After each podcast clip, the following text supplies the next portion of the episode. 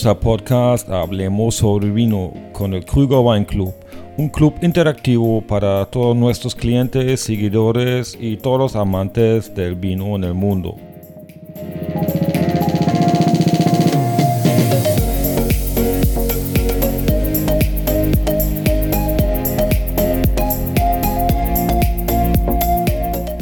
Gracias por volver a estar con nosotros. Mi nombre es Olaf Krüger, soy director comercial de la empresa Devinum Colombia y responsable por nuestro portfolio de vinos y la buena calidad de nuestros productos. Bueno, hemos pensado mucho con qué tema empezar nuestro primer episodio y nos decidimos dedicarnos a la pregunta más frecuente que siempre nos hacen nuestros clientes en las redes sociales o durante catas y eventos es ¿qué realmente es un buen vino? La respuesta a esa pregunta casi siempre es el mejor vino es el que a usted le gusta. Por un lado, esto es muy cierto si el cliente está contento con su vino, perfecto misión cumplida. Pero realmente es un punto de vista muy subjetivo y además no nos dice nada sobre la calidad del vino mismo. Pues ojalá que fuera tan sencillo, nos podríamos dedicar directamente a otro tema más complejo, pero parece que necesitamos una idea más adecuada para acercarnos al tema. Entonces, Ahora miramos cómo describimos un buen vino.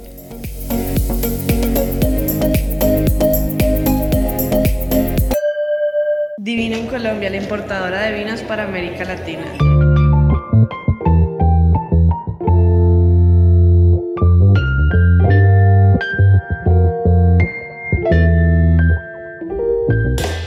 Volviendo con la frase que el buen vino es el que le gusta al cliente, nos dimos cuenta que no llegamos muy lejos y además, por ejemplo, si el consumidor no sabe manejar los vinos bien o no tiene las técnicas para aprovechar de todas las propiedades del vino, se podría tomar una botella de vino de alta gama y ni siquiera se da cuenta o tal vez no le va a gustar pero culpa del vino no es. Y en cambio, con mucha mala intención, yo le podría vender un vino de calidad muy mediocre, quiere decir tosido y manipulado respecto a los aromas y la gente se lo toma con mucho gusto y felizmente.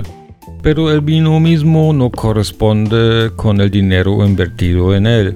Así que creo que es mejor preguntar primero que realmente es un vino malo. Y luego seguir con los cinco tipos de vinos buenos que hay. Un vino malo se detecta por las fallas en los aromas o los errores respecto a las propiedades de carácter. Esto suele ocurrir por haber utilizado material muy muy mediocre o por falta de las buenas técnicas de producción. Se nota cuando el vino muestra notas de colores muy extraños o huele mal, por ejemplo, a podrido o, ropa húmeda, incluso a chichi de gato o simplemente a vinagre. Quiere decir que el vino ya ha evolucionado mucho o está dañado o simplemente es muy muy malo. También al tomar ocurre que uno nota aromas que son extrañas o no simplemente son de la propiedad de la cepa. Por ejemplo, algunos vinos tiran mucho a un tono que parece al pimentón verde o en la salida uno nota un sabor muy amargo.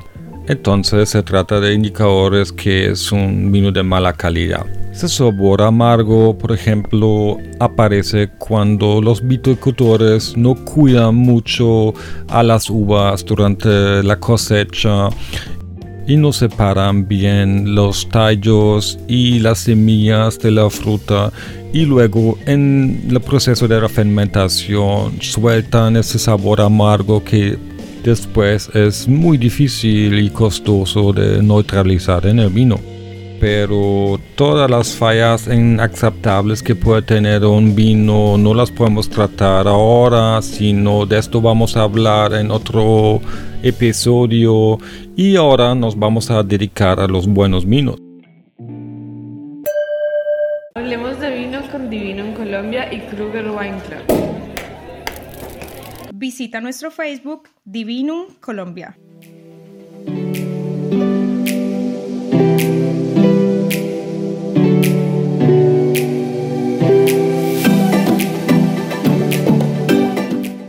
Lastimosamente no hay ninguna clasificación válida a nivel internacional y hay muchos intentos de los productores y autoridades como describir el nivel del esfuerzo invertido en el vino. Entre muchas otras se encuentran sobre todo estas categorías origen, el tiempo de la maduración o como en Alemania la densidad del mosto, lo que se define al grado Brix o solamente respecto al grado de la ubicación de la vid dentro del terreno de la bodega. Todas son categorías muy válidas pero por desgracia cada país tiene su propia categoría y el tema de la calidad es mucho más complejo. Así me lo parece más razonable utilizar una clasificación de los cinco tipos de vinos de calidad, los cuales son primero vinos de mesa, segundo vinos de consumo, tercero vinos sofisticados, cuarto vinos superiores y quinto vinos de alta gama. Primero, Vinos de mesa son en su mayoría vinos producidos a métodos convencionales y industriales y se mezclan a través de las fronteras nacionales sin ninguna indicación en cuanto a su origen y composición. A menudo estos vinos tienen nombre de marcas y etiquetas creativas que parecen mucho a otras marcas muy conocidas. Aunque estos vinos no necesariamente muestran errores o fallas respecto al sabor, suelen ser muy simples o muestran una característica de forma exagerada. Se consiguen por muy poco dinero, digamos entre 2 y 5 dólares. Las botellas y los cochos que se utilizan para estos vinos son de mala calidad. Y si usted encuentra uno o dos vinos de 10 en esa categoría que valen la pena volver a comprar, me parece un muy buen resultado. Pero ojo, no confundan esa categoría con los vinos franceses Vin de Pays Doc, porque pueden ser vinos de mesa, pero también ah, entre ellos hay vinos muy muy buenos. Segundo, Vinos de consumo.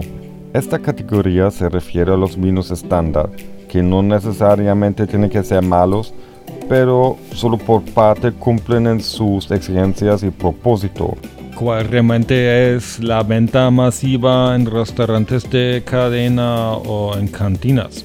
Hay muchos productores y bodegas que solamente se dedican a la producción y venta masiva de los vinos, como por ejemplo la famosa marca francesa Gallo o la bodega chilena Casillero del Diablo. Estos vinos se ubican en el segmento de precio más bajo, pero por lo menos pueden asignarse a una región o una variedad de cepa determinada. Quiere decir que uno encuentra informaciones sobre el vino en la etiqueta respecto al origen y el contenido de la botella. Hablemos de vino con Divino en Colombia y Kruger Wine Club.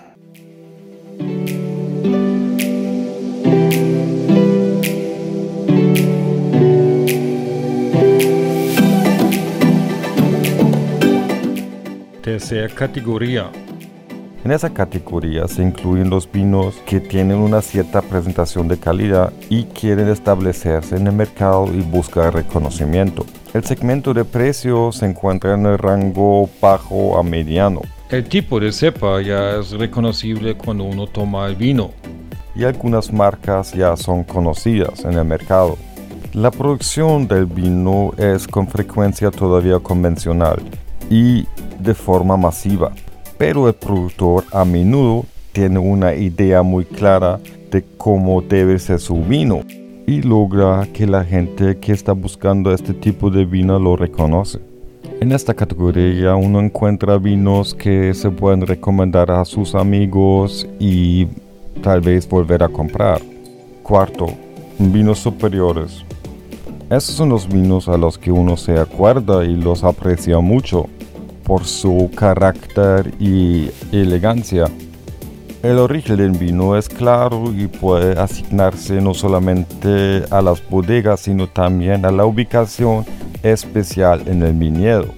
No deben mostrar ninguna discrepancia respecto al carácter y mucho menos defectos en el aroma.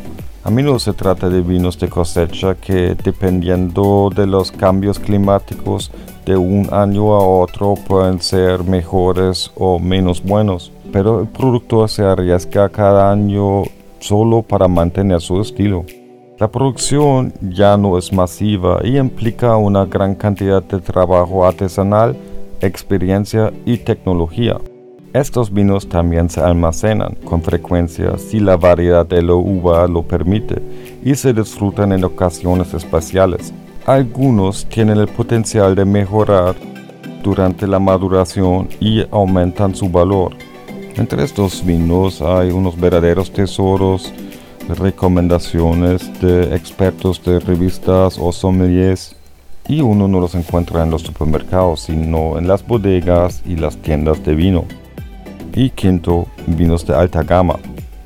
El mundo habla de estos vinos. Se encuentra en el rango de precio superior hasta los precios astronómicos. A veces los enólogos con mucho amor conocimiento y paciencia logran producir un vino de primera calidad a un precio bajo y llegan a los titulares. La producción suele ser limitada y a más alto nivel. En esta categoría se encuentran también los vinos íconos, como los famosos Chateau Latour, como el vino Petrus. Estos vinos son puro lujo y valen una fortuna. Y la gran pregunta es que ¿Quién es capaz de aprovechar semejante bebida tan exquisita y costosa? Yo estoy seguro que la mayoría de la gente que tiene el dinero para comprar estos vinos ni siquiera saben que están tomando o tengan el paladar para distinguir un vino del otro y reconocerlo. Las diferencias entre un vino de alta gama y un vino superior ya son tan finas que solamente verdaderos expertos o sommeliers reconocidos en el mundo durante las catas de las competencias mundiales o para los inversionistas de mercado de vino los reconocen. Entonces ya podemos terminar este episodio con la conclusión, un buen vino es auténtico, con su propio carácter sabroso y elaborado de la forma de producción más sofisticado y artesanal posible. Así que muchas gracias por estar con nosotros. Sigan a este podcast con el Kruger Wine Club y Divinum Colombia. En el próximo episodio vamos a tratar el tema cómo encontrar un buen vino. En ese sentido, adiós y hasta la próxima.